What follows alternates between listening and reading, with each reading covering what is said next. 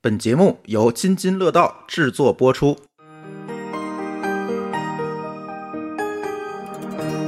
各位听友，大家好，这是我们品质生活的装修历险记，呃，这第几期了呀？舒淇，第五期啦。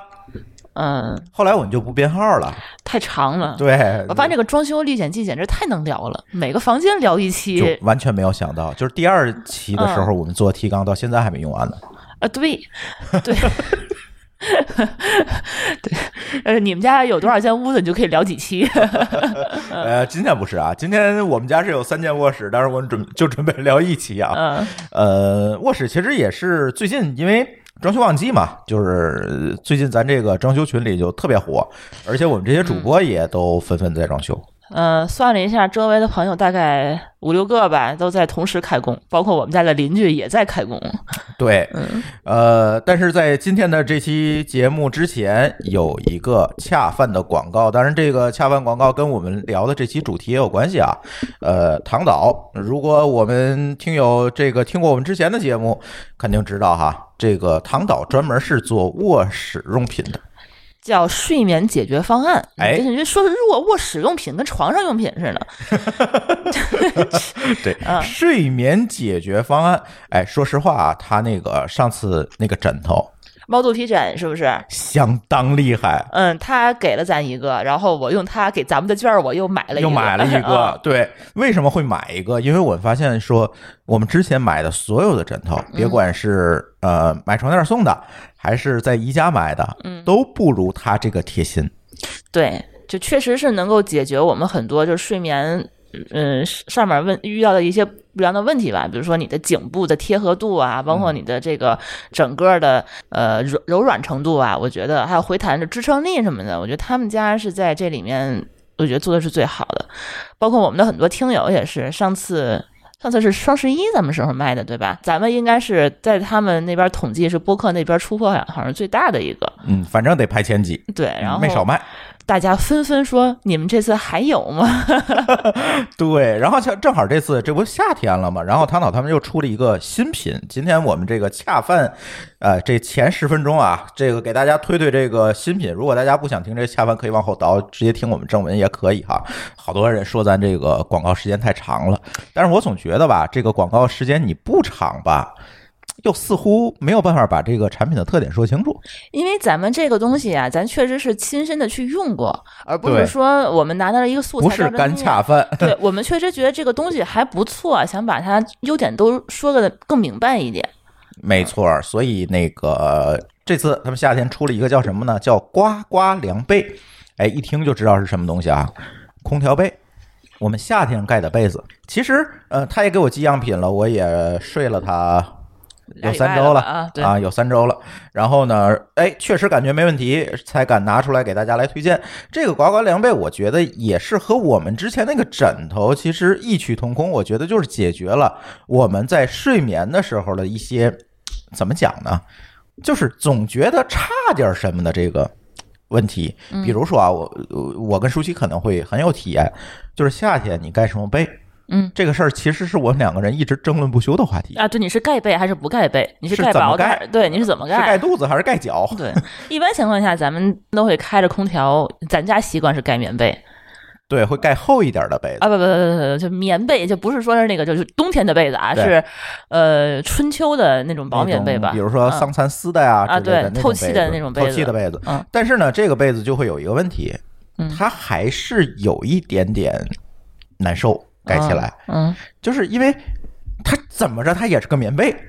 啊，对，它不是给你这么设计的。对嗯你夏天的时候就会觉得。还是有一点不透气对，啊，还是感觉说它会差这么一点儿这个感觉。因为有时候你晚上就是开着空调，你说你是开空调还是不开空调？你开着空调，你盖那个被子就觉得有点儿有点热；你不开空调，然后你就只能抱着被子睡。 不仅仅是抱着被子睡，是因为你你会发现你空调，比如说我定时，嗯然后到一段时间它就关了嘛，对吧？然后你就开始热，你就开始踢被子，啊，对对对，你就只能这么然后缠你着就它一不留神你就拉肚子了。哦，对，对吧？嗯但是今天我推荐这个呱呱凉被，我觉得它就解决了这样一个问题。我觉得有几个特点，我可以跟大家说一下哈。我们觉得，因为他给我写了一堆特点，我觉得别的特点不重要，嗯就觉得几个点比较比较贴近于我的需求。第一个就是它这个质感非常好，嗯，它不是对一个棉被，它的它的面料非常舒服，它的面料是用我们内衣用的面料做的，就是相当于你是蕾丝嘛，啊，这这是什么呀？ 它不是不是蕾丝啊，不是蕾丝啊，就是那种比如说我们的瑜伽服啊等等那种，啊、啊弹力的那呃种，有一嗯些弹性比较透气的那种材料去做的。吸汗透气的那种对感觉啊，然后还有一个最重要的特点，它里面的填充物也是一种高科技的填充物，不是棉花吗？不是棉花，它用的是美国杜邦公司的一个特殊的纤维材质做的。我觉得这个纤维材质给我最大的一个感受有两点，第一点是它比较透气。非常透气，它跟那个棉被是不一样的。第二个，其实最重要的是，大家如果盖过这个、用过这个被子，用的时间长一点，你们都会发现有一个痛痛点，就是被子里的填充物它会蠕动，它会堆积，你知道吗？有的地儿没没，尤其薄被子，对吧？有的地儿它没有面料了，呃，也已经没有填充物，就剩两层皮儿了。有地儿然后团一坨儿，啊、它这个不会有这个问题，所以你盖起来永远它就是那个薄厚，嗯它这个体验是比较一致的。嗯对，而且再加上它这个面料比较透气，而且最重要的，我觉得有一点就是你盖起来会有一个感觉是完完全全贴合你的身体的，嗯这个时候就不会出现我踹被子的问题。嗯，对，它是我忽冷忽整个把热那我种感觉，嗯包裹起来，来的这种感觉，对，这个就比较好。尤其夏天，其实我最担心的夏天，基本上，比如说我盖个肚子，嗯，我有时候把它踢了，空调一吹，或者早上凉风一吹，吹冷醒了，嗯冷醒了，嗯，或者是闹肚子了。对，对，这这就是挺大一个问题。但是这个被子不会有这个问题。嗯而且最近我看了一下，就是有其他的朋友其实已经提前买了这个被子，但是这个被子呢，有很多朋友说它不透气。嗯我仔细研究了一下，甚至说我问了一下他们这个呱呱凉被的，呃，他们的产品经理，我问一下嗯你们这个东西到底是不是不透气？他说不是，其实这所有棉料都是透气的，但是为什么会有一些朋友有这种不透气的感觉？实际上就是因为它的贴合性太好了。嗯它跟你以前的被子不一样，你以前被子盖上你总是有空间的，对吧？嗯有空气对流动的，但是这个是贴合性非常好，它第一不会让你踢开，嗯就是会睡得比较踏实安稳，它有一个包裹包裹感。嗯，对，所以可能大家会觉得跟以前盖这被子感觉，因为以前夏天盖被子是什么感觉？我可以踢，抱着被子打把式在床上，但是这个被子没有给你这个机会，你可能一开始你会觉得它，哎，是不是有点热呀？或者哎，是不是有点不透气？但是我用下来没有感觉到不透气的感觉，它只是包裹性比较强。嗯对，这个是满足我痛点的一个需求。我倒是觉得它有有一个痛点是我就是我觉得还不错的，就是我跟朱峰睡觉的时候就经常开着空调，他就觉得嗯太热，我觉得太冷。但是这个呱呱凉被，我反而觉得它它本身的面料就是比较凉爽，它就有冰丝的那种感觉。对它对这个面料的，它是用一种十字的针法织出来的一个冰丝感觉的一个机能面料。对它其实盖在被子上，跟你纯棉的那种，呃，被子的感觉不一样，因为它是个冰凉的那种感觉，所以说它非常适合夏天去盖，嗯，有这种就是天然对，冬降天温，盖也冷，对它就本是身就是夏天的被子。对，会比较凉爽一些。嗯，它这个包裹感和这个解决踢被子问题，我觉得是我的一个刚需，确实满足了我这样一个需求。嗯而且我建议大家这样哈，这个被子你要是买，比如两个人睡，嗯买两条，啊，这个是我觉得比较大的一个问题啊。这个是一个非常重要的提示。嗯，我们当时跟他们这这个产品经理也反馈过，他那个我们家是个一米八的双人床，我们被子一般是买两米二乘两米四的大被子，嗯，这样的话才能不至于说是来回滚来滚去会抢。它这个被子呢，最大做到两米乘两米，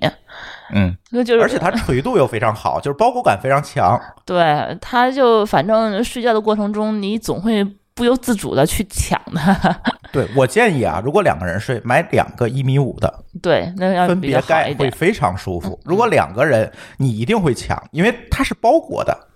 是有包裹的感觉，不太适合两个人一起盖嗯对，这个被。嗯所以我觉得夏天吧，这个大家现在马上就是只有到了整夜开空调的这个时节了。现在外面气温已经今天外面气温已经三十八度了，所以在这个情况下，如果有这么一条杯，还是蛮不错的。而且跟我们上次这个猫肚皮枕一样，我觉得。嗯，算是一个在睡眠体验领域的一个产品创新吧，而且创新的还是蛮不错的，是这样一个感觉。所以，嗯，推荐大家买。今天也是马上六幺八了嘛，然后还有两天就六幺八了，然后帮着唐导呢给他们做做广告，而且这个产品也是我们亲身试用过了，肯定是没有问题。那同样，唐导这次给我们听友留了优惠，呃，可以跟大家说说这个优惠的具体情况哈。然后这个呱呱凉被的这个，它有单人被和双人被。单人被就是我刚才说一米五的，双人被就是刚才我说的两米的。但是其实我特别建议大家买两个单人被会比较舒服哈。呃，原价是多少钱？原价单人被是五百四十九块钱，双人被是六百四十九块钱。然后如果是我们津津乐道的听友，就可以享受一个优惠，优惠是单人被变成三百九十九元，双人被变成四百九十九元。哎，这是我们被子的优惠哈。同样，我们那个这次最近很多很多听友又问我那个猫肚皮枕还有没有优惠啊？我说，哎呀，上次的优惠过了，不行的话，我们再问问唐导的朋友能不能再给一些优惠。这次呢，同时也给大家要来了这个猫肚皮枕的返场优惠啊，原价还是四百九十九块钱一个，优惠价三百七十九块钱一个，便宜一百多块钱吧啊！哎，这是猫肚皮枕的返场优惠，然后大家还可以组合下单哦。然后组合下单是怎么样一个情况呢？就是我们的呱呱凉被和毛肚皮枕组合下单，有一个套餐就是专单人被的套餐，一个单人被一个枕头一千零四十八元，双人被的套餐是一千一百四十八元。如果是我们的听友，单人被套餐是七百五十八元，双人被套餐是八百五十八元。哎，呃，怎么让怎么样才能获取这个优惠？这个也特别简单，大家可以在淘宝上找到唐岛的官方旗舰店，在这个官方旗舰店里面，你们就找客服。报上你们的暗号，就说你们是津津乐道的听友，他就会给你发一个优惠券儿，你们拿着这个优惠券儿就可以直接以优惠价下单了，特别简单。这次不用那个什么啊，复制这个码儿啊 啊，用什么领券链接不用，你们就直接找客服报上暗号“津津乐道”就可以了。呃，然后如果你不知道这个官方旗舰店的地址也没有关系，在我们 show note 里我们会把他们官方旗舰店的链接放在 show note 里面，你点这个链接，打开淘宝就可以直接找他们客服要优惠券，然后下单了。哎，今天就是我们节目之前的这个恰饭时间哈，差不多就这些，然后开始聊我们的正题。啊、今天我们聊什么正题呢？嗯，聊睡觉，哎， 就是跟我们这个唐导就有关系了。我们聊睡觉。其实今天录这期节目之前，我还想请这个唐导的同学啊，过来跟我们一一起聊这期节目。但是怎奈六幺八时间，六幺八期间，他们这个时间啊，确实不好抽。嗯，所以呢，包括我们这些主播，你看看一个一个的啊，嗯都是找不着因为天气高达三十八度都窝在家了。嗯那怎么办呢？我跟舒淇两个人给大家录吧，反正聊的也是我们俩装修的事儿，对咱不管他们了。 但是今天我有点状态不太好，今天高烧呃三十三十八度， 对，你的高烧比气温还高，呃，对所以说有可能会有点反应迟钝啊。对，有点儿有点儿肠胃炎哈。嗯嗯，呃，哎，聊聊吧，这个卧室，我觉得就是大家如同看这个标题一样哈，我觉得卧室是一个挺烧脑的一个房间。呃，我觉得卧室被我们赋予太多意义在里面。嗯，一个是你不觉赋予得太多意义，一个其实他想弄舒服很不容易。呃，就是因为你把太多意义赋予它，结果它就是承担承承担太多功能了，嗯所以说它并不是说是一个很纯粹的卧室。嗯我觉得就是在咱们传统家庭里头，卧室是一个怎么说呢，自己的一个私人空间，对对吧？大可能比如说有三室同堂的这么就一起居住的话呢，那卧室可能是晚上咱们。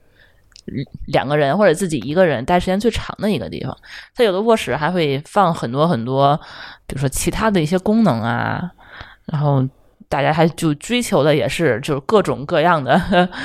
呃嗯，时间都大都都是对在对卧室里面去度过，所以对说他比其如实说我要在卧室里看电视啊，我在卧室里也要化妆嗯看书啊、化妆啊、换衣服啊，有的全人还放把在卧室里干然后还有什么写字台，有的也会在卧室里面。啊。反正就如果要是说这么做的话，其实卧室我觉得有点不堪重负。嗯，但是卧室本质上它就是一个睡觉的地儿。呃，对，其实，在咱们装修过程中，咱们俩是这么理解的。而且是一个尽可能不被打扰的睡觉的地儿。对，因为其实我是觉得这一个人睡觉时间，比如说平均一天七八个小时，那我们在卧室里头待的时间，其实怎么着也得有这么久了吧？虽然你不是大眼瞪小眼的在那儿待着，但是你睡觉用它的时间，其实占你整个每天的时间是蛮长的。很长的，三分之一的时间都在那里面了。对，而且我觉得在这个过程当中呢，嗯，就像刚才舒淇说的，就是很多人把卧室赋予了太多的意义，但是一旦赋予太多意义，你会发现有一个问题，就是在这一个家庭当中，每一个人的作息时间不可能完全相同，对，这个时候就会造成交叉的打扰。他如果卧室，比如说就两个人的话，那很能，比如说我跟朱峰就是两个人的时间生物钟其实都不太一有样。时差，嗯，我比较喜欢，比如说早上起来七八点起，晚上十二点准时睡。嗯那，朱峰呢，他就是比较喜欢半夜三半四夜干活， 嗯，程序员喜欢半夜干活，对吧？三四点睡，早上起来十二点起。那这个时候，如果我早上起来在屋里头，比如说叮叮咣咣的干很多事情，其实对嗯他什来么说、化，妆啊、穿啊衣服穿开灯服啊、啊洗澡啊，嗯嗯，洗澡， 对。然后其实这个打扰还是蛮严重对的，嗯，所以我们是希望说，把所有没有必要的东西都挪出卧室。对，嗯，是这么想的。因为对之之前我是觉得我在卧室里头能什么都不干是最好，最好是上床就睡觉，睡醒就出屋。嗯，这样的话呢，才能够保证说两个人在屋里头是最 安静，就是睡觉用的。对，嗯，这样的话被打扰的可能性是最小的。而且在设计的过程中，我就总结了一下舒淇这个需求啊，就是不被打扰，就是简单就这四个字，不被打扰的这个需求。就是能够让我睡觉的时候什么也不知道，哎，最快时间睡着，睡醒以后不睡最快时间睡着，然后能够一口气儿睡满八小时，睡醒以后精神饱满，这嗯对是我最核心的诉求。然后他的诉求提出来，我就要做需求分析啊，对吧？那我会发现，如果我们不被打扰，那我们首先就要定义一下什么东西会打扰你。嗯，这个时候我发现主你要就是两个 点，不是我，你知道吗？其实主要有两个点，嗯第一个点是声音会被打会打扰人，嗯，对吧？第二个是光线会打扰人，对，其实就是声光这两部分。嗯那我们就看一下这些打扰都来自于什么样的行为，我们把这些行为挪出去不就好了吗？嗯对吧？咱先说这个声音啊，我说对不对？这个数据给我补充啊，嗯我觉得声音来自两部分，嗯一个是设备，一个是人，同不同意？嗯，那主对同意，主要是这两点吧。嗯主主要两类的。然后设备的声音怎么解决？就是把所有能有动静的设备都远离卧室。我可以给大家举几个例子啊，这个新风的主机它是非常响的，哎，新风肯定不能靠近卧室，对，但是现在就是有很多人没有条件装那个集中式的新风，那装那个壁挂式的可能就会有一些声音。嗯但是我没有这个问题，我们装的是集中式的新风，我们就把新风的主机放在了离卧室最远的另外一个角，嗯，就是厨房的吊顶里。对，这样的话你根本就听不到声音了，嗯完完全全没声音。第二个最重要的就是这个季节最重要的声音，空调的室外机。哦，你记得咱听友在那个听友群里有时候还说，就是对邻被居室家外的机室吵外的机吵醒，嗯，对这个问题呢不太好解决，就是因为并不是每一个楼都有这么多空调机位供你选择。对，它那个东西可能就只能放在那个位置，对这也不太好办，但是我们就选了一个，当时我们设计的时候，我们就选了一个远离卧室的一个点位，对，放到外机。它其实有两个，一个是离卧室近一点儿，嗯一个离卧室远一点儿，但是它成本可能不太一样哈。那个嗯因为管儿要接的长，因为我是中央空调嘛。嗯但是我们仍然坚决的加钱选了一个离得远的，对，绝对不能在墙壁上引起共振，是吧？对，一个是共振，一个确实它就会有声音，你是听得见的。啊尤其是这个季节，它功率运行的大，是，它就会有声音。所以空调外机和这个新风等等这种常开的设备的位置，你在设计房间的时候一定要提前想好，嗯，千万不要最后发现，哎，这空调外机挂卧室窗户外面了，就惨了，嗯，对，就惨了。嗯，所以这个是大家一定要注意的。还有什么洗衣机、洗碗机等等这一些，这些一般情况下倒不会放在卧室里，我觉得，就是嗯尽量远离卧室，嗯，因为对呃，其实这些东西还好，因为你睡觉的时候你可以不开嘛，嗯嗯，啊，对，但是尽可能的还是离远一点。就是你说声音，我想到还有一种声音，其实就是窗户。窗户它经常会晚上，比如说你为了嗯，呃换气什么的，你会开窗，还有开窗户，窗户外面的声音其实是蛮大的。每天早上起来，我们家小区六点钟就有鸡叫，有鸡叫，有收垃圾的声音。最近据说咱楼下又有还有青蛙的叫，的叫声。那我我们这太田园了。五五点多钟，业主群里头给那个管家发微信说：“你帮我去逮青蛙，一晚上没睡好。对，” 对，然今天后晚上据说又去逮了。嗯是吗？ 然后我们家好死不死离着高铁还近，他嗯可能半夜十一点多才最会后一班高高铁对之前还会有高铁过路的声音。嗯，嗯，对就这些声音的话，其实都是来自于窗户， 对，开窗。睡觉，就是说很容易不可避免的会被吵醒。但是还好，就是我们的这个收房的时候，这个窗户的质量还是不错的。说实话，呃，对我的意我的意见就是说，尽量还是要要安装新风，这样的话就可以避免嗯开窗户呃晚上睡觉的时候开窗。对这样的话其实一个是不容易着凉，一个是其实也是能够让屋里更安静。还有一个最重要的就是它不会有蚊子。嗯，对，有纱窗，其实蚊子倒也还好吧，嗯但主要是说是就是说能够不被外面的声音打扰到，对，而且窗户的这个质量一定要选一选，就嗯是，尽量用那个双层玻璃的，用好一点的啊这个材质的窗户断。桥铝的好一点，哎，对对对嗯对，密封性好一点的窗户，这样你窗外的噪音基本它传不进来。嗯，不然的话这就很烦。就是那种老楼的那种窗户，你知道，就是一单层玻璃的，基本不好使。对，就是都现在大家不是纷纷都换嘛，老楼嗯把它换成断桥铝的双层窗户，为什么要换？第一个就是保温性能，第二个就是噪音，嗯就是这个问题。所以大家收房的时候注意检查一下你的窗户嗯啊，同时把这个设备不能关的设备的位置挪一挪，嗯挪远点儿，这是一个 tips。嗯对，还有一个呢，我觉得就是卧室里肯定会有一些避免不了的声音，比如空气净化器、加湿器，加湿器嗯，啊，新风出风口，对，空调出风口，对这些呢，我觉得它的分贝可以控制的非常低，对，它有睡眠模式，它有睡眠模式，分贝可以控制比较低，所以就还好。嗯，但这些你是避免不了的，就尽量不要放在床头，其实就还好，对，放在床尾，嗯。嗯，你别抱着它睡是吧？对，嗯其实现在很多那个装修公司，它设计那个空调出风口的时候，已经考虑到这一点了。几乎每一个卧室，它都不会把你出条出出风口放到床头，呃，因为你那个风下来吹脑袋也不成啊。对，它一般都是入户那个门儿的正上方，直接吹对脚。对，嗯所以这个呢比较重要。再有一个呢，刚才我们说了设备声音，还有一点就是人的声音。啊，人才是最大的噪音。人最大的噪音来自于不在于睡前，是来于睡后的折腾，起床之后的折腾。起床之前，就是睡觉之前也是有的。嗯，一般情况下，比如说现在咱们家好了，之前的话就是进屋不得先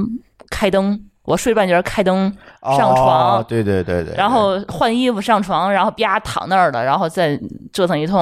嗯其实声音也是不小，好不容易睡睡睡着了，然后又被折腾醒。对，所以呢，这个人的声音，我觉得第一个就是我们刚才说了，绝不能在卧室放几样东西，两样东西吧，我觉得这两样东西绝对不能在卧室放。第一个就是衣柜，第二就是梳妆 台，你同意不同意？我觉得衣柜这件事情啊，就是每个人的情况不一样。嗯咱们家有条件能够把衣柜挪出来，人家家里没有条件的，你就只能忍。但嗯是梳妆台这个东西，我确实觉得它没有必要出现在卧室里而且你也麻烦。因为都是跟你的动线是跟那个卫生间的动线是在一起啊的。。对，其实现在咱们现在我们家那个卧室，卧室里头跟大家说都有啥啊？有一张床，一米八这，是嗯最主要的。最大的一张床。然后呢，这个床是储物床，所以床下面其实是有四个大抽屉，是可以放很多东西的比。如被子、过季的衣服，嗯啊，床单儿有这些乱七八糟的玩意儿，然后呢，还有俩床头柜儿，嗯这俩床头柜儿呢是吊吊柜儿，是吊在床嗯、钉在墙上的。这样的话，床下面的这个这个呃柜子下面的空间就就可以拉抽去，就可没以影响了。对对然后呢，有两个五斗橱放我们俩的内衣啊、睡衣啊，然后就这些洗澡。贴身衣物，洗澡的时候会出来，就直接拿回来换的，不用说跑光着屁股跑， 跑到那个衣帽间去换的那些东西，然后没了。就够了，对我们屋里就这些，就嗯别的东西一概不要出现在卧室里。对我理想的睡眠的模式是什么呢？就是说我十二点钟，啊、在外面换好了睡衣，洗干净了，然后护肤好了，然后到卧室里头关灯直接入睡，嗯，然后睡醒以后，我也不需要在卧室里头去制造任何其他的声音，比如说不需要开灯，不需要换衣服，也不需要再回来去化妆。这样的话呢，我就可以直接在所有的流程是在外面去完成的。这对样的话，珠峰就不会有任何打扰嘛。对你进来咣当就一睡，对就完了。然后就是梳妆台这个事情，我觉得嘖很多女生还是有一个这个梳妆台的这个梦想啊，在屋里嗯头嗯打造一个豪华的梳妆台，堆一堆化妆品。但是我仔细觉得，这个梳妆台这个东西其实挺占地方的，你不觉得吗？非常占地儿，啊，它相当于是一小桌板儿，就是一一张办公桌那么大小的一个对东西。然后你这个地方放了梳妆台，其实你摆了一堆瓶瓶罐罐儿，其实你这个位置其实上半部下半部其实也干不了啥。对，就而且都是摊在桌子上的，也非常乱。嗯，对。然后你化妆在屋里头，你总得开灯吧，总得有动静吧，对总得拉椅子吧。然后呢，瓶瓶罐罐你得开抽屉吧，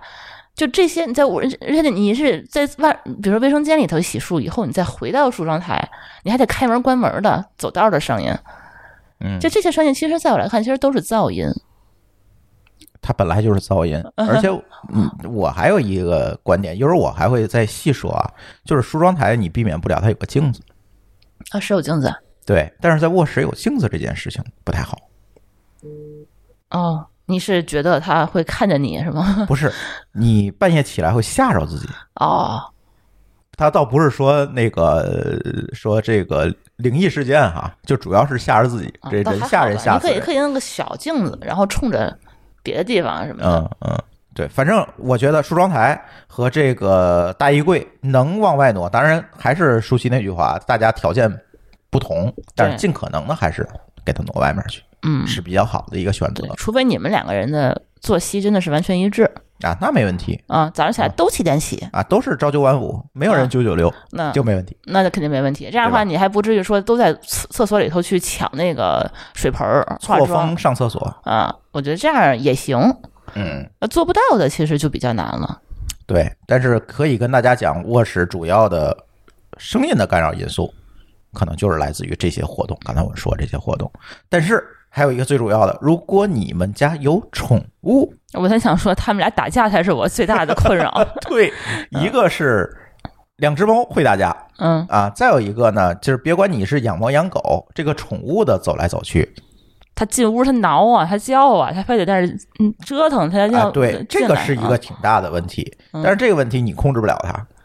嗯，啊，这是我们会放在宠物那期节目里再聊，对吧？嗯怎么把宠物的时差调成跟你一样的， 这是一个关键点。但是在此之外，我觉得我们做的特别好的一点，就是在卧室的门上啊，装了一个猫门儿。嗯，这猫门的来历是这么样的，哎，就之前呢，我们在北京住的时候，那个因为是租的房子嘛，它的那个我们家这两只猫就有一毛病，晚上必须进卧室。必须在我们俩床上睡觉。如果它要不进卧室的话，它在它在门口一直不停，能够叫一夜。嗯，两只猫一起叫一夜，这是非常恐怖的事儿。就我们俩别睡，楼上楼下也别睡了。所以说你，哎，要不然它就扒那个门儿，一直挠那个门儿，就挠烂了为止。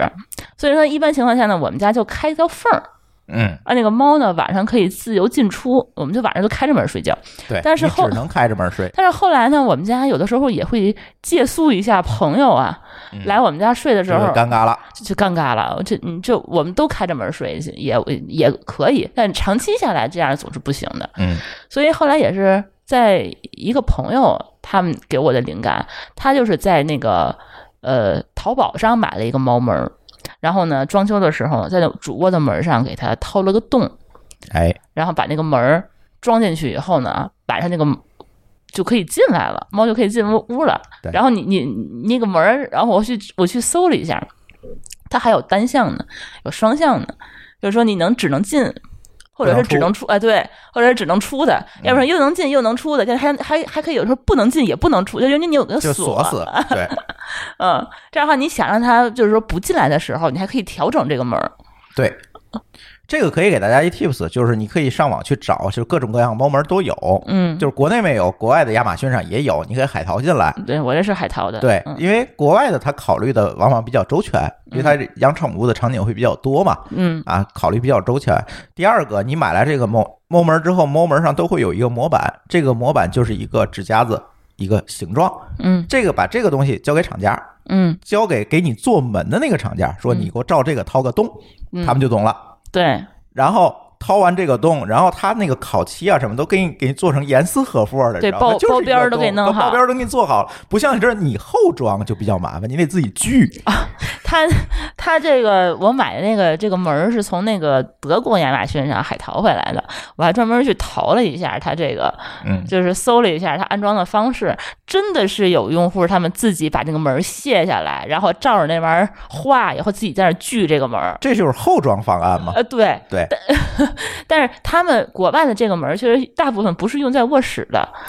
因为呃户外门，对，是入户的那道门儿，对因为他们大部分都住别墅，然后可能自己有个院子，所以宠物啊、狗啊、猫啊什么的，它永远出出门儿去玩儿去，所以说它就会 在自己的入户门上装一个这个，然后有的时候那个猫的那个脖子上可能还会带一个铁片儿、吸铁是石，个吸铁石，然后啊这样保证只有你们家的猫才能推开这个猫门儿。 对，不它会是有带一一个堆机猫关回来 的。它不，因为在国外，你说你钻进来个黄鼠狼，钻进来一个臭鼬，这事儿就比较烦人，你知道吗嗯，所以只能保证你们家的猫能进来，这个设计比较。但是在我们家，因为是室内门嘛，嗯就没有用，我就把那个机关给拆了，呃，对，对，就是保留了那个门的功能。嗯，对，然后一定告诉大家，你千万不要想着说我弄完门之后我自己装那猫门儿。如果你是新装修，一定把这个模板给门的厂家，你给他他就懂了。嗯，他照着那个形状给你做出来那个门儿，包边儿都给你做好了，你只要把那门往上一怼一拧嗯 就好了，就好了，对，就特别好。千万不要想着后我后装，后装能装吗？能装，但是就就会嗯很丑，就会很丑，而且你也没家伙事儿，也不好弄嗯，啊。就包括实木门儿的怎么弄啊？都能锯的，你得有线锯这种东对西，你你挺费劲的，知道吗？所以一定哎，跟那门儿一块儿做啊，跟那门儿一块儿做。这家里有猫或者嗯，狗，我不收，狗可能也有这个需求。狗它会不会进屋睡我不知道啊，反正 我觉得这个门儿，这个猫是肯定的，对它，而且你开这个的高度你要量好，跟你猫的身高它又是有一定比对，例的，它需要量一下你猫的腿和头， 对，离它地得的能距钻离嗯进 来。 对，哎，猫门儿这个很重要，这个就是避免了尽可能的避免宠物的声音来来回回的声音给你在这儿打扰，甚至说像刚才舒淇说的，你这个门关不了，嗯，那你噪音就大了，对，对吧？嗯，所以这个有宠物的家庭，这个猫门儿非常重要。但是有猫门儿有一点点不好，可能会对隔音有一些影响呃，这是不对可避免但是你的总比嗯敞着门强嘛。啊。对你敞着门儿，你什么都听得见了。 对啊，嗯哎，这是我们刚才说的声音啊，还刚才还说了打扰两来源主要来两点，还有一个光，嗯这个亮儿就也挺烦。嗯第一个我觉得就是早上起来，你比如说像我晚上可能三四点才睡，嗯，中我可能中午才起，那早晨这个太阳晒进来，那我睡不了。嗯，对，对吧？嗯，而且外面儿可能还会有一些街上的灯光啊、车的灯光啊，对你来讲也是一个干扰，嗯对吧？在这种情况下，这个窗帘的遮光问题相当重要。哦。你是担心早上起来的时候还没到点儿呢，就被别人晒醒了，对就被太阳晒醒了。对，啊、是。所以说，咱们家的呃卧室的那个窗帘儿，确实是当时专门定制是最厚的那种遮光窗帘儿。对，我希望达到一种什么什么效果呢？就是白天睡觉的时候，它是暗无天日，对，哪怕伸我手白不天见睡，五指我把窗帘拉上，它也是黑天。也是伸手不见五指的那种对。嗯，因为我之前就是在我们家之前那个老房子住的时候，就深受其害。对，早晨天一亮，它是没法睡了嗯它是个白颜色的窗帘，我也不知道我妈怎么想的，她觉得白颜色窗帘比较透亮，因为房子比较小嘛，她觉得可能看起来更清透、更敞亮一些，嗯不会特别沉更通闷。透一点。对，但是有一个问题就是说，你们老年人可能五六点钟就醒了，我可受不了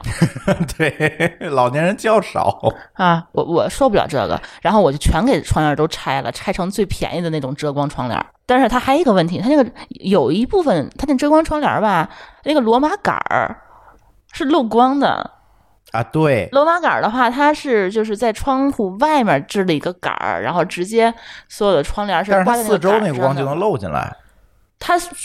就是杆子到房顶儿的那一段距离，它的光线是能够看到的，嗯，所以说它其实还是做不到完全的暗无天日。对，所以我们家设计的时候就把这个窗帘盒直接跟吊顶设计在一起，这就是一个整体。它窗帘拉过来，它其实跟窗户是一个整体，整个都能遮全。对，它现在大部分装修的那种窗帘盒都是这种，就直嗯接是往下有这么一条遮挡，把那窗把那个罗马杆儿的那个位置正好就挡住了，对，而且现在也没有罗马杆儿了，现在都是电动窗帘了嘛，电就是动那个轨道。了。嗯对，所以它也不存在那个罗马杆儿会挡特别多的这个距离的问题。嗯，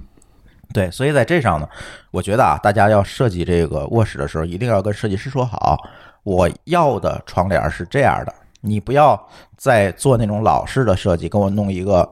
花很花哨的一个杆儿放在那儿，那个东西只中看，一点儿都不中用，它不实用。天一亮你就发现问题了，对，对，千万现在不要做罗马杆儿了。嗯对，什么窗帘杆儿啊，什么，哎呀，那那些东西现在不要做了，我觉得。而且我觉得窗帘儿能够拉到位也比较重要。啊，对。其实现在咱是有这个坑儿的，他之前啊，我在北京那套房就是，我两个窗帘拉上之后，我得找个夹子把俩夹在一起，哎，对，要不然的话呢，这个猫它特别喜欢在窗帘底下藏着睡觉，它早早上起来可能会比较暖和嘛，有太阳晒。它它一顾求那个窗帘，盆儿就开自开己就了，拉开了。然后我就醒了，对，我就必须得给它，就是说不光是叠，就是叠在一起，是得得压一下，然后再嗯拿个住夹子给它夹再上嗯夹住才行。就是很少有窗帘，就是说它直接是合上的，但是很少有窗帘是就是说它能够覆盖一下，就是拉过去，对，它压必在须要有一个很大的一个覆盖范围。如果你是从中间开的，嗯你必须要有一个很大的覆盖范围才能解决这个问题。嗯对，或者就像我们一样做成单开的，啊，对一一边儿开也就是一行边儿 开。但是我觉得比较重要的还是说，你看，就是关到位的时候，它不能移动，嗯，这是比较重要的。对因为比如说有的那些滑轨，它特别的顺滑，嗯，一一开，噗，它就啊， 对，它这一屋里都开了，一拉，哗就都过来了。它这种太过于顺滑的话，反正是容就不易，好使。但他们别人家可能没有宠物，也没有这个困扰啊。但是也有这个问题，就是我建议大家窗帘多留一些，就是不要可丁可卯的留，嗯窗帘尽量多留一些，其实就避免了这种来回晃动啊，或者这个漏光啊等等这个问题。你宁愿把窗帘做大一点儿，就是说那个褶皱的吧，对跟那个那个面积比，对吧？对，包括就是从窗户出来的这个距离，啊、你不能两边儿窗户两米宽，你这个就做两米一，那肯定不行，就是两边多出来一点儿哦哦哦，就包会括好得包多。包括落地也是，落地也是它，不能就是说卡着窗帘的那个下你沿最儿，好卡着地做，对卡着你的踢脚板做，不要卡着你窗帘的下沿儿做。对，这样的话可能就会避免漏光。对，因为有好多传统的这个装装修，好像就是那个窗帘，它不会给你做的特别垂地对，啊。这它那个个就不东太西好在餐厅、客厅我就无所谓，你这卧室这肯定不太现实。对，而且为什么大家以前愿意做这个中开的窗帘，就往两边拉的这个窗帘，嗯，是因为你如果做一头，那个窗帘会比较沉，你不好拉。哦，这个窗帘时杆候儿受不了是吗？窗帘杆儿受得了，你拉不好拉，因为拉不你动你它自己走行的距离会长嘛。哦，你是从那边一直拉到这边儿，对拉两米长。对哦你不好弄，但是这个时候就要告诉大家了，高科技的东西来了。哦啊，对，这是我觉得我投资最好的一件玩意儿，虽然它不贵，但是特别值。电动窗帘儿，小米家的，呃，其实是绿米的，绿米家的是吧？啊对对对，其实电动是窗绿米帘杆儿，对这个电动窗帘杆儿就解决了这个拉窗帘的问题，你不需要考虑这个窗帘多重、多沉、多长了，嗯，你就直接一一摁，哎，它就给你拉上了，而且严丝合缝。对，而且我们家我们家大概弄了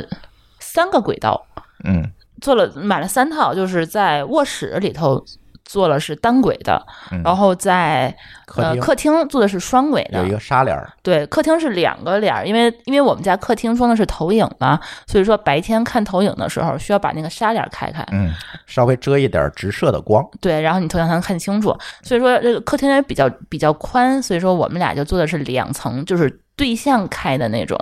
两层的一个纱帘儿，一个遮光窗帘儿。然后我们卧室就比较偷懒儿，就一层。就单轨，就一一层遮光窗帘儿，而且还是单向开的嗯。它因为我觉得卧室的话位置也不是很大，如果两扇窗帘儿来回那么弄的话，可能有点占地方。而且我觉嗯得在卧室放纱帘儿，纱帘儿意义不大，对，因为如果我们只把卧室当做卧室来用的话，对，它就没有意义了。我不需要在卧室里头开着纱帘儿，因为我现在我们家的那个智能窗帘杆儿和我们家台灯还是联动的。对，怎么做的呢？就是说，它直接一进门有一按键，你就进屋就是开灯关窗帘儿，嗯，然后出屋就是开。开窗帘儿关灯，对，就就这一个按键，其实我们家这个卧室的所有的东西就都解决了。对嗯，所以呢，这个卧室，我觉得如果你只是把卧室当成一个睡觉的房间，这个纱帘是非常鸡肋的，不建嗯议装，你还多花一份钱。除非你在卧室里头，你想看书啊，让它亮堂点儿啊，然后又怕直射，怕别人看见什么的，对，你装嗯如果个你纱没帘这个需求，就没有必要用纱帘。但是你要装这个窗帘儿，还得有一个就是比较重要的一个 tips，就需要注意一下。小米儿的这个智能的电动窗帘儿那个窗帘盒儿，它是需要供通电电的。对，通电的话呢，它就必须得在窗帘盒儿里面你有一个无孔插头。对，而且它如果是双轨的话，它需要两个无孔插头。嗯，一般情况下，谁会在窗帘盒儿留无孔呢？对。如果你提前想不到，你是在这个位置上就会被卡 住。你就会有一条明线当啷在地上，啊当啷在床上， 但是现在有用电池的版本了是吗？啊，有用电池的版本了，就是专门给你解决的。但是它不爽，不爽是在于它总得充电呢哦，是充电版本的，啊，是个锂电池。这还把蹬下来，然后对对对，它有个课本拿 下来，哦，这么先进了，对这果然就是， 就是会发现很多人都忘了装那个五孔。嗯，但是如果你有条件，我建议你还是放一个电源在那儿，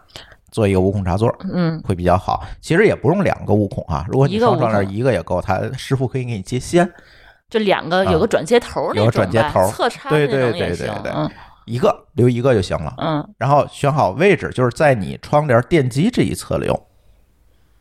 啊，电机电机的位置，它其实设计师会帮你去选去选，对是左，问侧好还设是计右侧？师，嗯然后留好让电工留好电源的位置，这个非常重要。嗯，不然的话你就会抓瞎，要不你就买那充电去。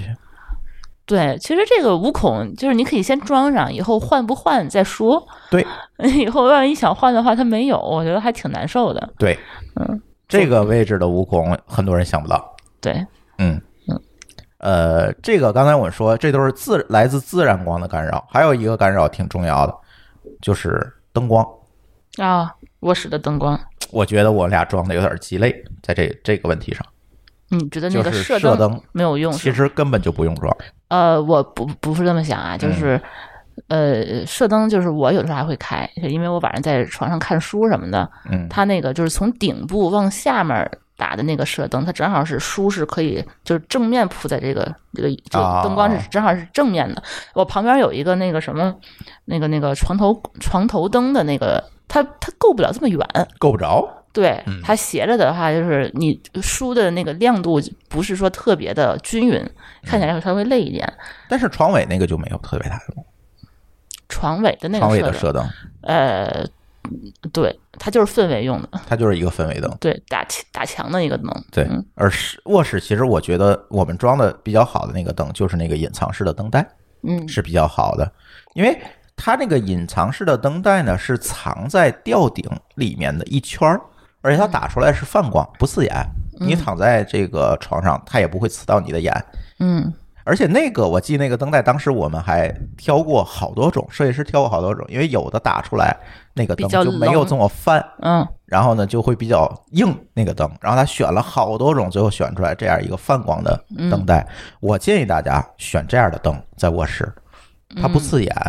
然后你看现在手机都会有一个夜间模式，让你更容易入睡，嗯是吧？但是卧室也是一样，如果你进卧室还是这种非常刺眼的冷光，嗯非常刺眼的甚至是射灯的光，嗯，其实对你入睡是没有特别好的帮助的。反正我就是之前跟那个我们设计师提出来的一个比较重要的一个要求，就是我在卧室里头不允许有就是吊顶的那种灯。嗯，就是吸顶灯也好吸啊，顶灯吊灯也好啊，对，因为我特别恨的一件事情就是说我屋里头睡睡半截觉，别人啪一开灯，我眼睛会就就瞎了。对，就突然就嗯瞎了。然后一般情况下醒，其实也是这个方向。我每次被别人吵醒的时候，我都会心里很不爽。所以说，我对卧室的要求就是说，我觉得吸顶灯一点用处也没有，因为你躺在床上，你灯一开，你直直的就看到它。对我不希望这个灯就直接的光源就射在我的眼睛对，里面，这样对是非常不这个舒服的。对这个问题特别重要，就是千万不要在卧室装这种对大的点光源。对，而且所以说我们家呃卧室里的这这个灯带，我觉得也是设计师专门是帮我们去设计的。它其实就是沿着床的两边儿，嗯，就是两在条藏在吊顶里对，面的它两条灯两带条。灯带，这个其实是它的亮度肯定是没有吸顶灯这么亮，嗯，但是如果是在卧室里头，它没有就是说换衣服呀，包括就是一些找东西啊，看书啊，这嗯就是你特别就是需要特别亮的这么一个场景的话呢，它这个灯带的氛围我觉得是最好的，嗯，是最柔和的。最不刺眼的。对如果是说觉得它不够亮，你需要再那个再亮一点的话，其实就是说咱们刚才那个那个那三个射灯，嗯那三个射灯其实是起到这个就是辅助照明的一个对，比如我想翻箱倒柜找点东西，我可能会把射灯都开开。哎，对对对对，嗯嗯，床头灯，我觉得很多人愿意弄一个特别花哨的床头灯，跟啊那个床头柜儿放一起，是吧？特别花哨啊，我觉得欧床式的倍儿复古那我种。我我觉得床头灯也是一个光污染，嗯尤其是阅读灯。对，呃，不是不能叫阅读灯，就是说它是那种散射散射的，就是外面就是说一圈都可以亮的那种，对，那种灯泡类的那种东西。我觉得也是，比如说你在床头上看书，它那个东西如果突然一亮了，那屋子一亮了，我就睡不好了，嗯，我就不喜欢那样的灯。就千万不要把床头灯灯搞得特别复杂，它一定是一个功能性的灯。它一定是一个聚焦的点，就是你只能打到你，打不到我。对，或者我我就是你你就是说可以能打到书，甚至打不到眼。啊，对，这种、这种灯，我觉得是最理想的灯。对，嗯，呃，如果没有的话，去宜家买，宜家有好多这样的灯，可以调节就角大度的那只种，大单点的这种床头灯。而不是说那种泛光的那种，满屋子都亮的那种，对，是吧一？定要选这种灯，比如你看书，它能照亮书，而且嗯不影响旁边的人，对，这种就足够了。千万不要搞成特别复杂的、特嗯别花的那种。而且，关键是你床头柜儿的桌面的空间其实是非常有限的。嗯，你放一个灯，你好多东西放不了，尤其现在手机呀、Pad 呀，你可能放一个手表啊，嗯，你可能会放一堆东西在上面。嗯，这个时候，其实床头柜尽可能它上面的空间把它空出来，而不是在那儿摆个台灯。那就挂墙嘛，嗯，对吧？对，直接做那就墙不是上台灯了，就是壁灯了。啊，对，壁灯，对，嗯所以尽可能的节省你床头柜的空间，嗯这个很重要。嗯，不然的话，很多人睡睡半截觉就把手机扔地上摔了， 哦，对吧？这种情况，就因为现在数码设备越来越多了，你随身要摘要带的东西越来越多了。嗯这个时候这个空间的问题就不要被台灯所占据。我觉得就是床头柜儿，我觉得我们设计的还是比较不错的，这个是是一个亮点，我觉得。哦，我我突然想到，就是嗯疫情期间，就是我们家在卧室里头没有衣柜这件事情，我觉得是一个比较正向的 这么一个功能，就是哦，对，因为你进来衣服，你这个消毒的问题，呃，就之前如果要是放在卧室的话，你每次回到家，你不可避免的会把衣服先带到卧室，嗯，带到卧室以后呢，你再换上家居服，这样的话，你这卧室你的衣服就都会挂在卧室里嘛，你要么就在衣柜里头挂着，要么就在床头挂着，对吧？对但是我现在就发现，疫情期间，你如果在靠近入户门的地方有一个衣帽间，你把所有的脏衣服，所有的就是从外面带进来的衣服，对你全都放在衣帽间里头，然后你再进屋子。再进客厅，再进卧室的话，你的身上的衣服就是比较干净的衣服。其实这个对消毒，我觉得说是比较卫生的。对，这也符合这个我们这个卫生防疫的要求嘛，就是你外面是污染区，屋里有个半污染区，对到你卧室就变成洁净区了。对，对，包括就是说有些人的话，就是因为他玄关那个地方他没有特别大的鞋柜，他会把鞋其实也放到屋里头。嗯，这其实也是比多较臭啊！啊，对，臭是另外一回事儿，他只是说是没有地儿放在屋里头，你就走来走去，其实这个也是一种比较大的污染吧。对，所以说，我是觉得如果没有条件的话，尽量创造一个在卧室，就在在那个玄关附近创造一个衣帽间，我觉得对用哪起怕来，小小的一个空间都很好。嗯，我觉得用起来是比较比较舒服的。对，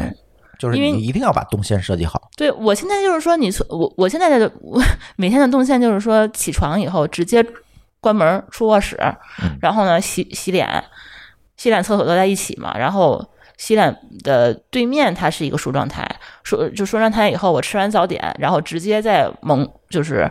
呃玄关地方衣帽间里换衣服，换完衣服就直接走了。对我就不用再在卧室里头来回进来出穿去、梭进来对出去那种开开关关的那种状态。对，嗯，比较方便。嗯，然后说回来，这个卧室其实卧室最主要还是睡觉。刚才我说了，嗯那决定睡眠质量呢，刚才我说有两个干扰因素，我们都把它解决了。嗯那其实还有其他的一些东西是决定了我们睡眠质量的。嗯。比如我举个例子啊，床、床垫儿，这个还挺重要的。这个非常重比要。如说我睡着半截儿正香呢，你咣当一声坐床上了，我绝对得弹起来，啊，这要床垫儿不好，肯定就弹起来了。啊，直嗯接就醒了，对直接就疯了。所以这个床垫儿的选择呢，其实本来这期节目还还想是把水云叫来。啊，对聊聊床垫儿啊，但是大家都忙啊，这个六幺八期间都忙，呃，可以给大家讲讲我们这个床垫儿其实就是水云帮我买的，嗯他用的其实其实现在这个技术也是比较主流了，你比如去宜家也都是这样，就是独立弹簧，嗯，它叫独立袋儿装弹簧加双层，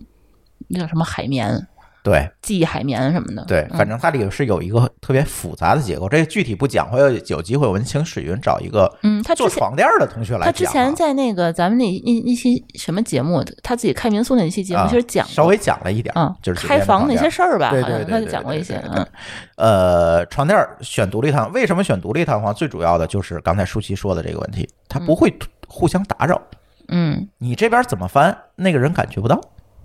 嗯，就是说说床上就就从之前咱们请那个土豆他们那期，其实他们嗯也大概聊过一下、对对对。对对，但是每个人对床垫，我觉得诉求不太一样。啊，有的人喜欢软一点，有人喜欢硬一点，不太一样。嗯，对，不太一样。但是呢，就是独立的袋装弹簧，我觉得它是一个就是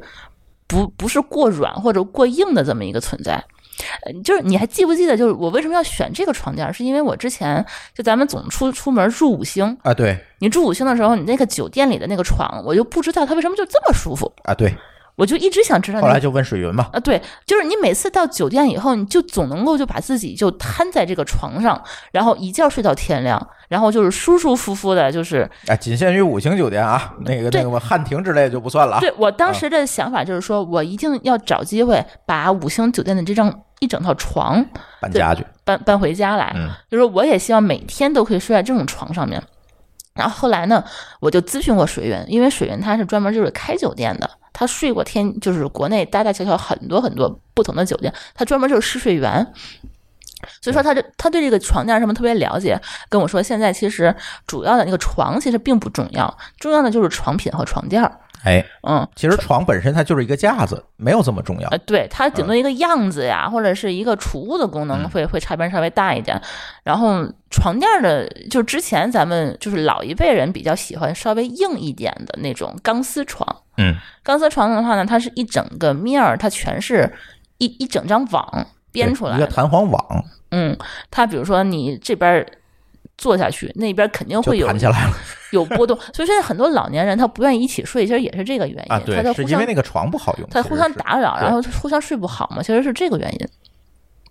但是独立的带装弹簧，它有一个特别好的好处，就是说它每一个床、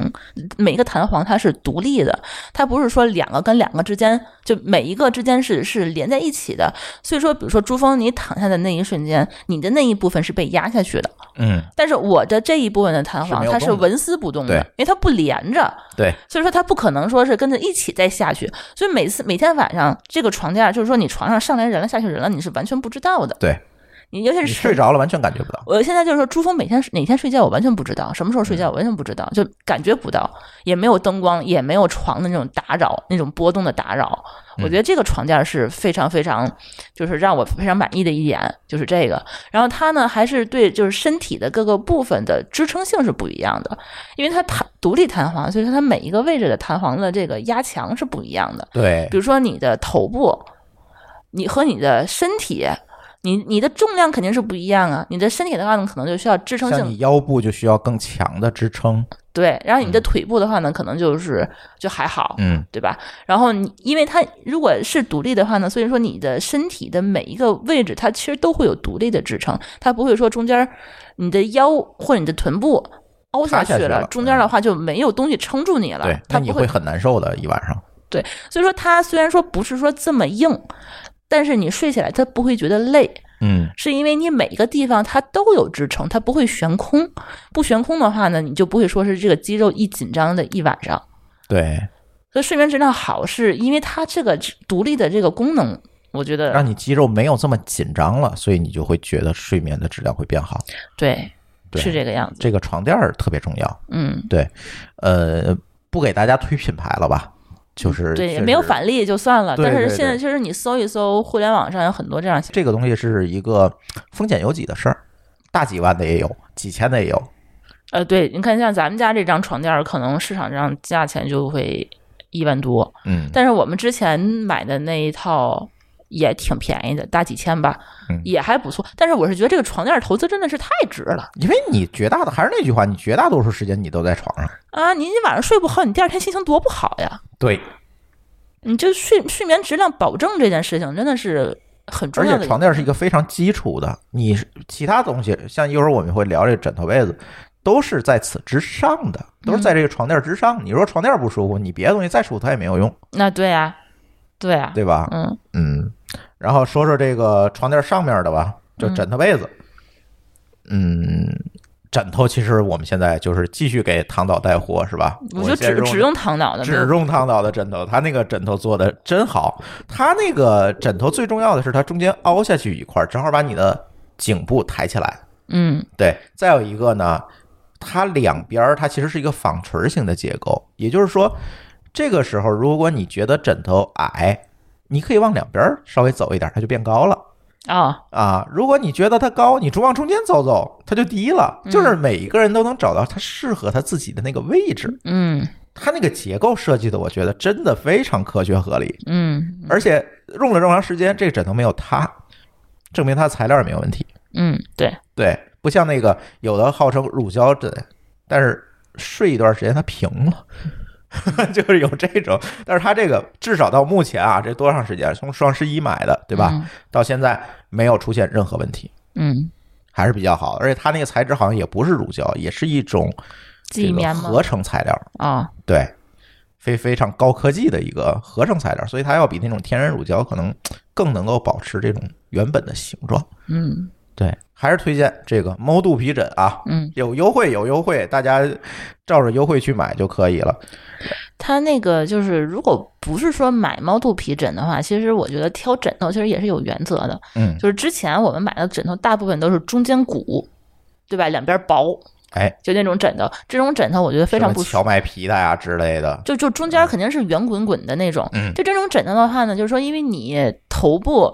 震上去以后呢，就是最高的地方肯定是头后后脑对对勺啊这块对接对触对，然后脖子这块肯定是空的。对，这样的话，你这枕头睡着睡着，你肯定会跑，嗯，因为你会脑袋会往下滑会嘛。往下滚。啊，你你你你走进去，它那个枕头就就找不着在哪儿了。嗯所以现在有很多市面上枕头，包括其实宜家也有，就是说颈部这块是稍微鼓起来一块儿的，嗯，包括其实还有 Temple 的一些枕头，其实也是。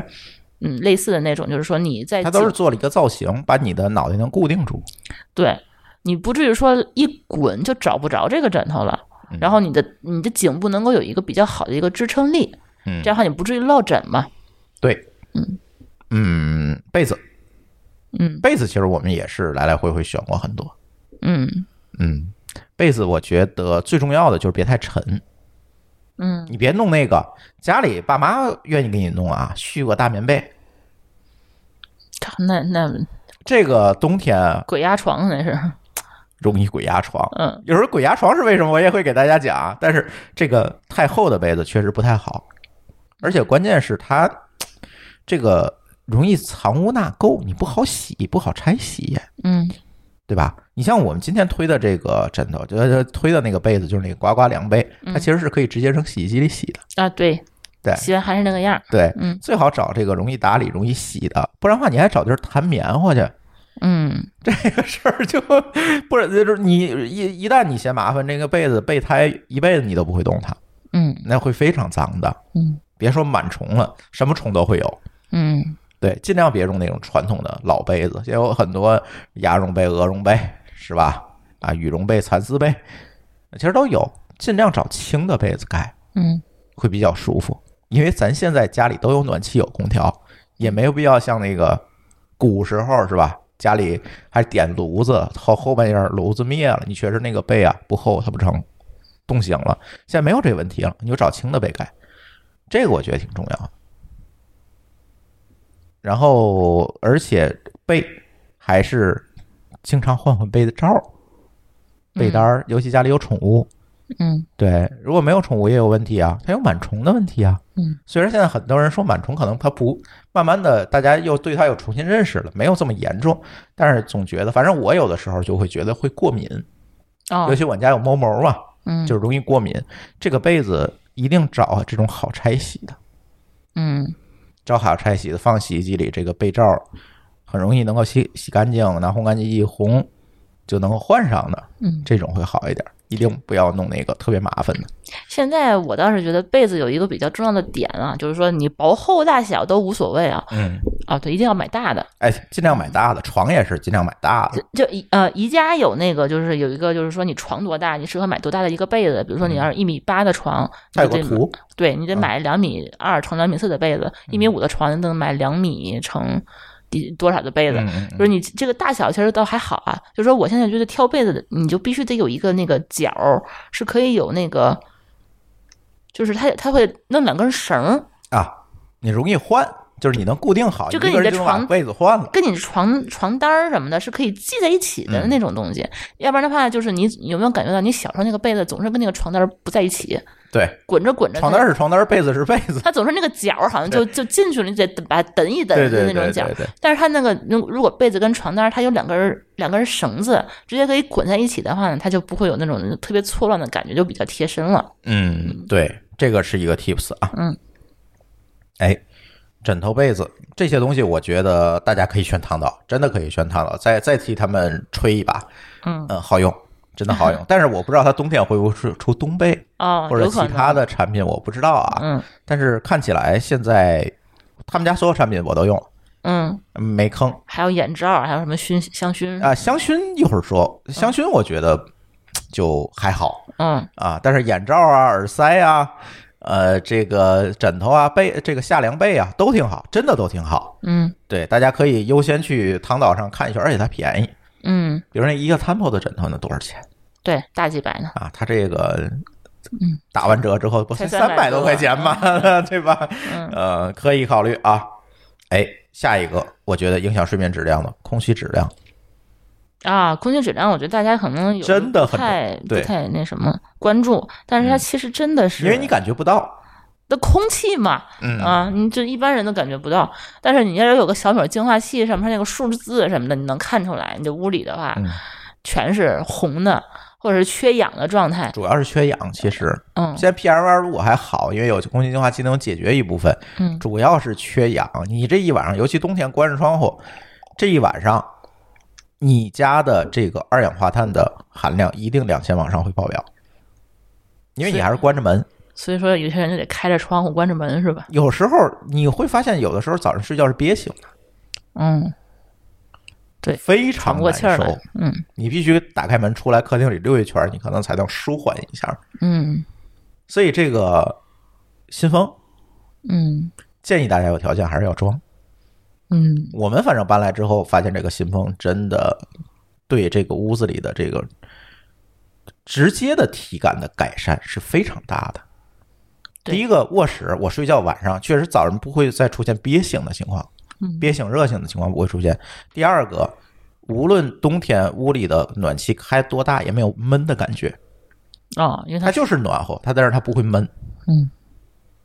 这个明显就是因为你的换气量足够了带来的嗯好结果。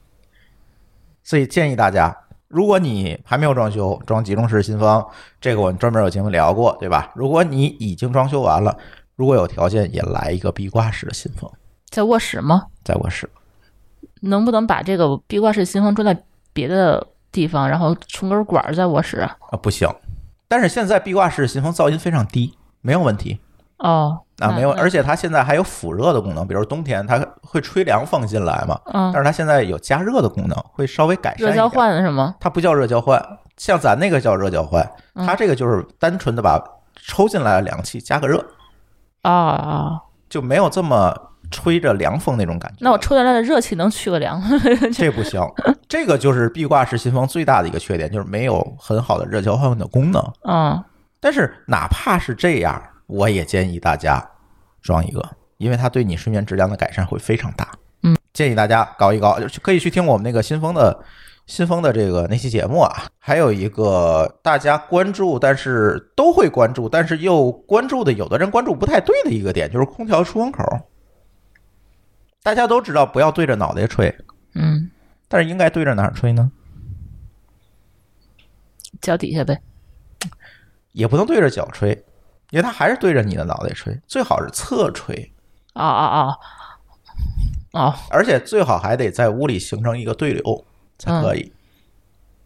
对这个呢，有几个点啊，如果你是装中央空调，这个我可以给大家一个提醒，一定要看一下那个出风口别被吊顶挡住了。有的那个吊顶宽，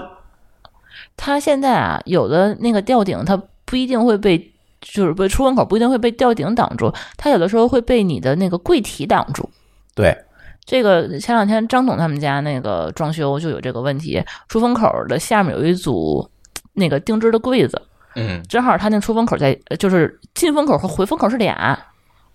啊，对啊，他等于中说央空调都是出风口吗嗯是在上头，然后进风口是在下头，在下面这个被堵上了嗯呃对，正好被那柜子堵上了，啊，这就比较惨这还不知道应该怎么解决呢，啊，这就是比较惨，就是是那就用不了了，空调用不了了，还是柜子用不了了？你反正得选一个哪个用不了，那可能我觉得他可能这个定制柜子就不要了，那个不通顶的柜子，对，不嗯不通然顶呢不的柜子行奇怪因为了，它中央空调必须吸进来气，然后经过冷气再把这个气吹出来。对。如果你进不了气，那没法用。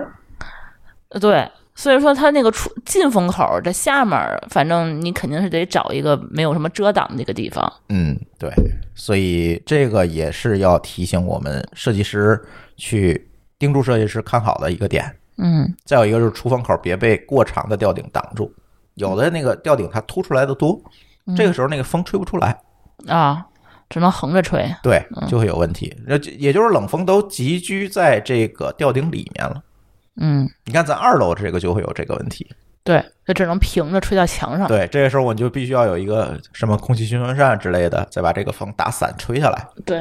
对，就会有这个问题。所以这个出风口的设计一定要跟设计师沟通好，不要挡住了，也不要把冷风拒拒住了。我觉得主要还是说找就是空调得跟那个设计师得交底的时候得得得对，看一下定。要看清楚，空调、新风这两个，嗯，得先交底，对你得先看一看。先给他们俩。俩留地儿，你再说 别的。啊，对，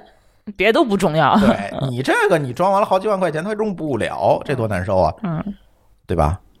嗯，你看啊，咱都聊了这个干扰因素、声光，还有这个决定睡眠质量的几个因素。我觉得还有一些补充问题啊，嗯今天可以一块儿聊了。第一个就是卧室家具应该怎么选，这个因为都是舒淇买的，你觉得？其卧实室很简单，选家具这事儿，卧室家具最好选了。我对其他的卧室家具其实没什么研究啊，就是就是衣柜什么这个东西，我觉得有有些好好住上面的那个博博主们说的很好。我觉得对床的选择，我觉得呃有一个小 tips 吧，我是哎觉得尽量选择能有储物功能对，的很床。重要。呃，有些人就觉得他觉得想要就是说矮一点的，下面没有那个就是东西的这么个床，那我觉得你如果家里头空间富裕，这个没有什么问题。嗯，如果你本身储物空间就有限，那这一个储物床，我真的觉得能放好多能放多，好多好多好多，因为你想那张床有多大，一米八乘以两米。它这个东西，它是个横着躺在地上的玩意儿。它如果是一个立着的大衣柜，你想它得有多大？对，你们家的厨厨房，呃，不对，这叫什么？你们家卧室的那个衣柜，可能大概也就是这个数吧。对，两米乘两米，嗯大概也就这个数。所以它它下面那个四个大抽屉，我觉得把我们家呃就是七八床被子都放进去，完全不成问题完全没压力。啊、你你下面它这么大衣柜，你很多东西，比如说那个行李箱啊，就是大件儿的那些用不上的东西啊，你就都可以往床顶上放。对，呃，还有一种是那种液压杆儿一样的那种撑的那种柜子，可以推上来那种，这种那那种柜子，我觉得用起来不是特别方便，因为它会把因为那你床上有东西啊，对，它会把那个床垫儿什么的，你你弄起来也也挺不舒服的。因为如果你你床垫好，那床垫是相当重的，对，你得抬起来，对，然后你还有被单儿什么的。那现在的话，它如果要是抽屉型的，你两边一拉嗯，就拉开了，然后你拿起来东西的话也一目了然。对，你直接那个抽屉，你肯定比那液压杆儿的东西能够好找。液压杆儿的话，你还得翻，还得钻进去才能看得见对。那你抽屉的话呢，你两边儿各有两个大抽屉，你的比如说你随身的一些呃很多这个睡衣啊，包括你的呃床单、被罩、枕头。一一家人不可能只有两个枕头吧，可能还会有一些什么靠枕什么的，乱七八糟东西你都可以往里头放。对嗯这我们家这这还没放满呢，四个大抽屉、太能装了。对，呃，再有一个就是五斗橱，五斗橱我给大家一个提醒，很多人都会买那个，我们家买也是宜家那种五斗橱，有很多抽屉那种。如果你家里有小孩儿，一定要注意那个五斗橱得固定到墙面上，啊、不然小孩儿拉开这个抽这个抽屉往上爬，然后他就会倒。嗯，这个一定要小心，只要家里有小孩儿，一定要固定。这个现在你在宜家买家具的时候，他也会提醒你。嗯，对，而且如果你选的是它的上面安装，它一定会要给你固定的。对，不然它不走。嗯，对，这个一定要注意的这个安全的问题，因为五斗橱是一个挺大的一个危险来源，它特别沉，特别容易一个人都搬不动。对你，而且它那个容易倒重心嘛。啊，对，但是它沉嘛，所以对就很容易就把它拉开以后就往前就去倒，对，这呃砸个着一谁定的要话注意挺危险的。一定一定要注意，嗯，要固定。宜家它之前出过事儿，对，是出过安全事故嘛？嗯，对，这个一定要注意。呃，家具可能就是一个照顾储物，一个就是安全问题。嗯，对吧？其他其实还好，就是卧室在家具上的考虑，对啊，你说没有好这看么复杂好看难看的，其实我觉得就倒都不重要，嗯一关门就完了。主要是好用就行了。，对，呃，还有几个点啊。第一个就是很多人幻想着我有一个在卧室有一个大飘窗，我可以午后的下午躺在飘窗上看看书、嗯喝喝茶。这个事儿啊，你就当幻想吧，我们家也有个大飘窗，那飘窗上全是我的衣服。最后都会变成放衣服的，所以这个飘窗不用这个过于纠结，真的不用过于纠结。嗯，啊，这个放弃幻想，提高利用率。比如我们就在飘窗上下左右搭了好多柜子，嗯，做了一个包口一样的这么一个柜子。对，其实那个柜子吧，我做的有点后悔了，就是它就那是个呃进深有点不够。它那个柜子，它是飘窗下面那飘窗是可以打掉的，嗯，因为咱们楼下邻居就给他打了以后，然后重新做了一个就是飘窗下面的深柜子。但是我当时省钱了，因为他打完以后还得再加固，加固以后，然后咱们已当时已经都弄上了，还得给它拆了以后重弄。我当时觉得反正咱家储物空间应该也够，就没再弄。但后来想一想的话，他就没有把那飘窗打掉的话，他储物的就是总是位置不够多嘛。对，因为它那个下面就是一个虚的空填的充的一个空间，其实对你打掉也不影响隔板儿安全问就是题对对所以如果嗯在飘窗下面，如果能够打掉，比如做一排抽屉呀、或者做一排柜子的话呢，其实也能放好多东西。对，嗯，哎，卧室的储物永远是不嫌多的。嗯，然后还一点，卧室尽量别挂画儿和镜子。嗯，你真能吓着自己这个事儿，尤其大镜子。嗯咱不说迷信是吧？但是真的晚上起来，它如果是一个一人高的一个穿衣镜，真能吓着你自己。或者是现在有好多人特别有意思，愿意在床头画挂自己的结婚照。哦，俩人，通常还穿着一黑一白俩衣服。哎呀，这大半夜的，你知道你迷迷瞪瞪起来，真尤其你刚搬进来，你不适应那个环境的时候，真挺吓人的。你想想，在这个暗夜朦胧之下起来，穿上拖鞋去卫生间，回来一开门，你看俩人在场上，一黑一白俩人在墙上。就是卧室别搞这种事儿，知道吗？我像我卧室几乎就是什么都没挂， 嗯就别挂这些东西，挺吓人的嗯，啊，会吓着自己。呃，镜子也别放，镜镜子真的是就是现在我们卫生间外面那个，就是你那小梳妆台那个镜子，我刚搬进来的时候还吓自己好几次晚上， 就是尽量别搞这个，尽量真的别搞这个。 那呃，藏起来的镜子应该没事儿啊，哈藏起来有点小镜子就还好，就是别吓着自己，这这个挺重要的。你下一激灵又睡不好了，鬼压床，鬼压床其实就是被太厚，嗯 在我看来啊，其实就是被太厚，或者就是缺氧，嗯所以这个事儿新风就能解决。你如果你说你经常鬼压床，除了你找个算命师傅看看，我觉得大概率可能就是这个问题啊，被太厚了。尤其新结婚的小两口儿，经常爸妈送的那个被子就是大棉被，就是很容易啊出问题。嗯，还有有人说搞搞香薰睡眠质量好，我觉得不会。第一个，它任何味道，它再香，它也是一个刺激性的一个气味儿。还有香薰，如果你是那种点的，它会缺氧，啊它，耗氧，它燃烧，它燃烧是会耗氧耗氧的。嗯本来你屋里可能没新风就挺难受的，你再弄一耗氧东西进来这小米儿的那种就是有那个雾化的那个灯，其实还可啊，以，那种还行，就嗯千万别找那种点的那种香薰， 嗯，着火容易，对，也容易着火，对。嗯对，呃，这几点我觉得挺重要。再有一个就是灯，有人就这个，咱之前其实聊过，就是弄那个智能开关哦，做集中控制，就是灯的双控和嗯单控，嗯这这个还是挺好玩的一件事儿。就是之前，呃，我们装修的时候，设计师还专门就是说，你的卧室留每个卧室留一一路双控，这样的话能够把那个你可以在床头啊床就头把上灯关灯了。。嗯咱一般情况下，咱酒店都是这么做的。对然后后来呢，我们拒绝了他，就是说我们所有都用智能开关就去解决了嗯操作就解决了。然后后来发现智能开关真好用。怎么好用呢？因为我们家灯太多，不好意思，面积比较大啊，有有嗯楼上楼下的灯太多。它智能开关呢，你不但说是可以控制屋里的灯，你在床上一摁的话，你可以把全屋的灯都关掉对，不然的话你楼上楼下光关灯，你就跑好几圈儿。啊！我觉你得这还不一定这关得点特别全好啊。嗯，那它它现在小米儿的那个开关，现在不光是有那种就是面板开关，还有那种圆的呀、方的那种小开关。嗯嗯而且现在还有支持小米生态的那种控制面板儿，它上面有字嗯儿，比如关一楼灯、关二楼灯哦，这么好呀！啊。对，你就它，因为它也是一个一个钮儿，你就跟它给它配置好就行了。啊这样的话就都不用装双控了，装双控还挺贵的呢。双控第一个贵，再有一个它就用起来很别扭。原先咱在北京租那房就是双控，你永远搞不清摁那一下会不会管用，还是再需要再摁一下。啊，它开开关关的上面对的顺对序对，它是有顺序的嘛？啊，对。但是你有了这个小米儿的开关，这些问题我觉得就很好解决了。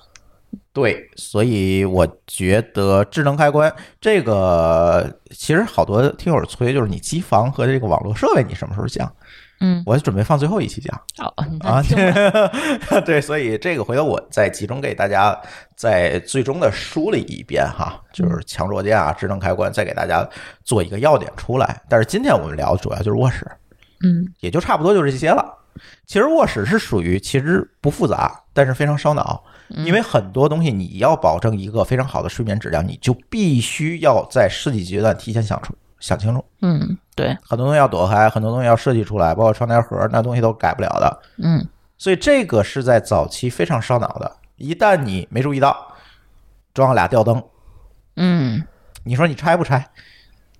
嗯对吧？这些问题，我觉得为什么我这期叫卧室才是最烧脑的房间？其实问题是在这儿，是因为很多事情它要提前想，不像其他的位置你后可以补。像我们聊厨房那期，很嗯多东西它可以后补啊，我改个柜门儿可以吧？我加个灯可以吧？都可以。但是卧室往往就比较难，嗯，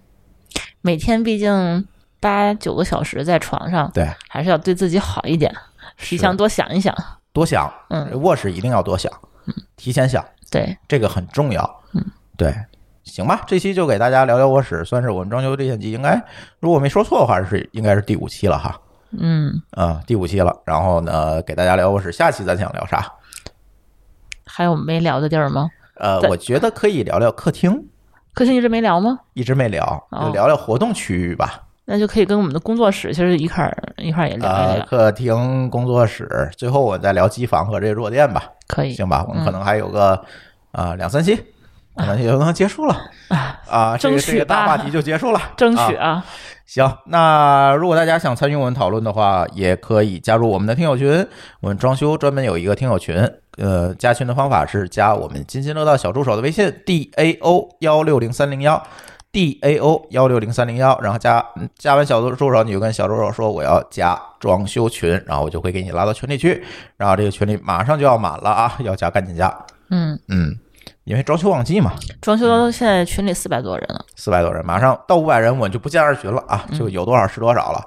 呃，行，那我们这一期的装修历险记就先聊到这里啊。这期节目也特别感谢这个唐导给我们的友情赞助，呃嗯也欢迎大家继续去选择唐导的产品，在我们的 show note 里面，我会给大家提供购买的方式和链接。好，那我们的这期装修历险记就先聊到这里，感谢大家收听，我们下期节目再见，拜拜。拜拜。感谢您收听本期节目，同时您也可以收听我们制作的更多播客节目：《科技乱炖》、《品质生活》、《津津有味》、《厂长来了》、《拼娃时代》、《串台》、《科技先生》和《蓝海之下》。在您收听的平台上直接搜索即可找到以上这些节目。如果您觉得我们的节目对您有帮助，欢迎以购买周边产品的形式来支持我们。关注我们的微信公众号“津津乐道播客”，天津的津，欢乐的乐，道路的道，进入周边产品菜单购买即可。如果您愿意参与我们的更多讨论，可以加主播的微信号 d a o 幺六零三零幺，加入我们的听友群。本节目录音设备由罗德麦克风友情赞助。